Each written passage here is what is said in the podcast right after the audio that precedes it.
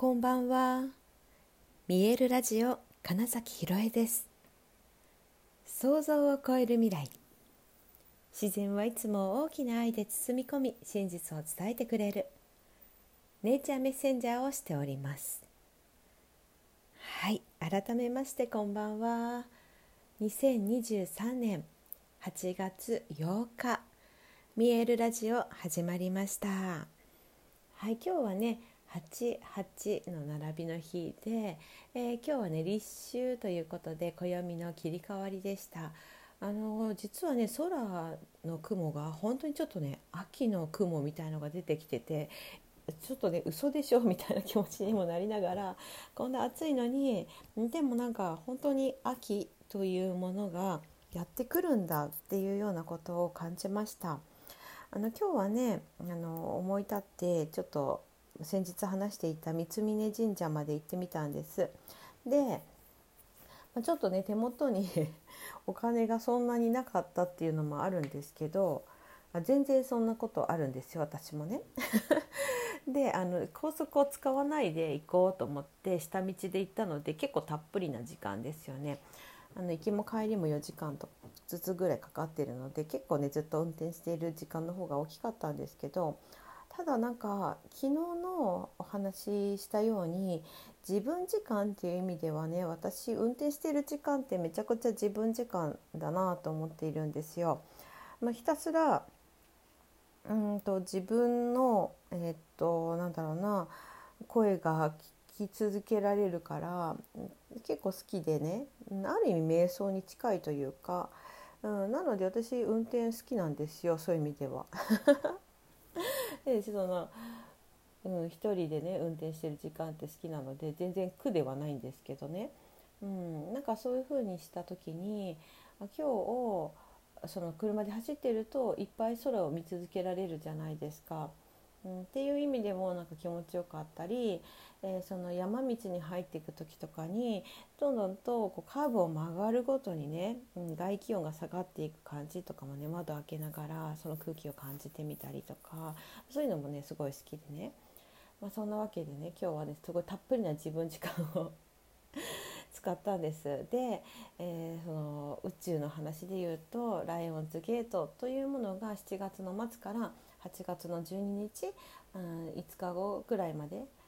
4日後か、うん、まであの開いていて宇宙からのエネルギーを受けより受け取りやすい。いつだってねエネルギーを受け取ってるじゃないですか。太陽が出てたりお月様だったり当たり前だけど地球も宇宙の一部だからうん、その大きな、ま、銀河系とかさらに大きな宇宙というものからのエネルギーというものは必ず、えっと、届いているし受け取っているんだけれどもよりそういうものを受け取りやすいよって言われているのがこのライオンズゲートが開いている時で特に今日の今日の8月8日は最大限に開いていますよっていう。で宇宙からのエネルギーを受け取りやすいということは逆にこっちからも、えっと宇宙に届きやすいよっていう意味じゃないですか。みたいなことをなんか、まあ、思いながら意識しながらこう運転をしている時に思ったのがあなんか私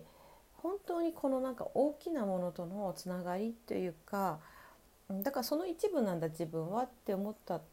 ら一部である以上それも全体も自分だっていうふうに思ったらなんかもっとそれこそそのいわゆる宇宙を信頼するというかね。もっと委ねていいんじゃないかみたいな気持ちにもすごいなったわけですよ。もっともっと信頼していいんじゃないか、うん、その大いなる存在、えー、ネイティブの言葉で言うならグレートスピリッツっていう者たちに対して、うん、もっと信頼して、えー、っとお任せしたりお願いしてお願い事とかも投げていいんじゃないか求めていいんじゃないかみたいなことをなんかすごく思いました。そうついやっぱりだから自分でどうにかしようって思いがちだなみたいな。でももちろん自分の肉体を使ってやれることは目いっぱいやるんだけどもでもあの「お願いです」って言っていいんじゃないかな みたいななんか気持ちにすごいなりました。はいなんかそれはすごく面白かったですね。うん、なんかまだまだ、うん、そうそうそうすごい自分一人で頑張ろうとしてるんじゃないかみたいなうん、それでいうとそのもちろん大きな力っていうものが自分にあるっていうことも信じていいしつながっているからこそ一緒にやってくれませんか？って言っていいしだからこそ自分の周りとか目の前に現れる人にもう素直にお願いしたりしていいんじゃないのかなって、まあ、これは本当私自身に限らず、えっと、いろんな人にも言えるんじゃないかなって、うん、思ったりもしました。でその反面ねその昨日言ったみたいに本当にちゃんと自分の声を聞くってことが大事なんですよね。でそこが、えっと、ごまかしていると例えばそのお願いしたいことさええ自分の望みってことさええー、幻というか嘘だったりする。ほそれ本当の望みですか？みたいなことね、うん、が結構ね分からなくなっちゃってる人っていうのもいるなと思ってて。すごい簡単なことで言うと例えばなんだろうレストランファミレスとか入って何食べようかなって言った時に今自分が何を食べたいかよくわからないという状況。になっちゃう人結構いますよねすぐに決められない人メニューをね。そうそれすごく、えーとね、大事なんですよ意外と自分の声を聞く作業っていう意味ではね。うん、でなんかねその見える体ほぐしとかやってるとそれがねすごく分かってくるのが面白いなって私は思ってるんです。で、えーと、そのセルフメンテナンスのやり方としては解剖学的に考えるので体の中を見える化するっていうう自分の体を知るっていう意味でね、うん、ちゃんと一応そういう知識というものとかを分かりやすくお渡ししている部分ではあるんだけど一番私が大事だなというかこれやってよかったなだから見える体保護士ってつけてるんだなって、うん、やっていきながら分かったことは自分のことがよく分かる見えるようになるってことなんですよ。そのそう見えるかっていうのが単にその体の仕組みとかだけじゃなくって、えー、自分のだ心というようなこととか、うん、ものが見えてくるっていうのがすごくいいしで自分の中がちゃんと見えてくると、うん、その世界というものがどうなってるかも見えてくるんだよなみたいな。なんかそこがうん、すごくね私の中の自分自身の気づきだったしどんどん体のとの対話体と仲良くすることによっていろんなことがすごくわかるって、うん、だってやっぱりそのさっき宇宙の話とかしましたけど今この地球の上で自分が生きていられるのはこの肉体が体があるからじゃないですかという。でその感じるっていうことも体があるから感じられているんだって思った時にどれだけ自分の体のことを把握できるかっていうこと自体が、うん、いろんなことを把握できるし自分のことを本当にね一番近くにある自分の体うん、あなたの体はあなただけの宝物っていう誰にも、えー、取り替えが効かないその体っていうものが生きた生まれ落ちた時から、えーと、死ぬ時まで本当にずっと一緒にあるものだからどれだけこの自分の体をやっぱ大事にするというかうん常にこう会話してられるかっていうことが何て言うのかな結局はその生きているってことのなんか根源にあるなと思うんですよ。だから、えその三大欲求を大事にしてくださいねっていう話もよくするんですけどその眠たい食べたい、えっと、トイレ行きたいみたいなことですね。はい、そのことでそれらはすごくあの自分にしかわからないことだしそれに応えてあげられるのは自分だけだしっていう意味でもめちゃくちゃ体との対話が大事でえーと、例えばなんか瞑想とかってなんかあの心に向き合いましょうみたいなことをすごく、えー、思っちゃう人多いんだけど実はあれ多分ね体とどれだけ対話するか会話するかだと思うんですよ。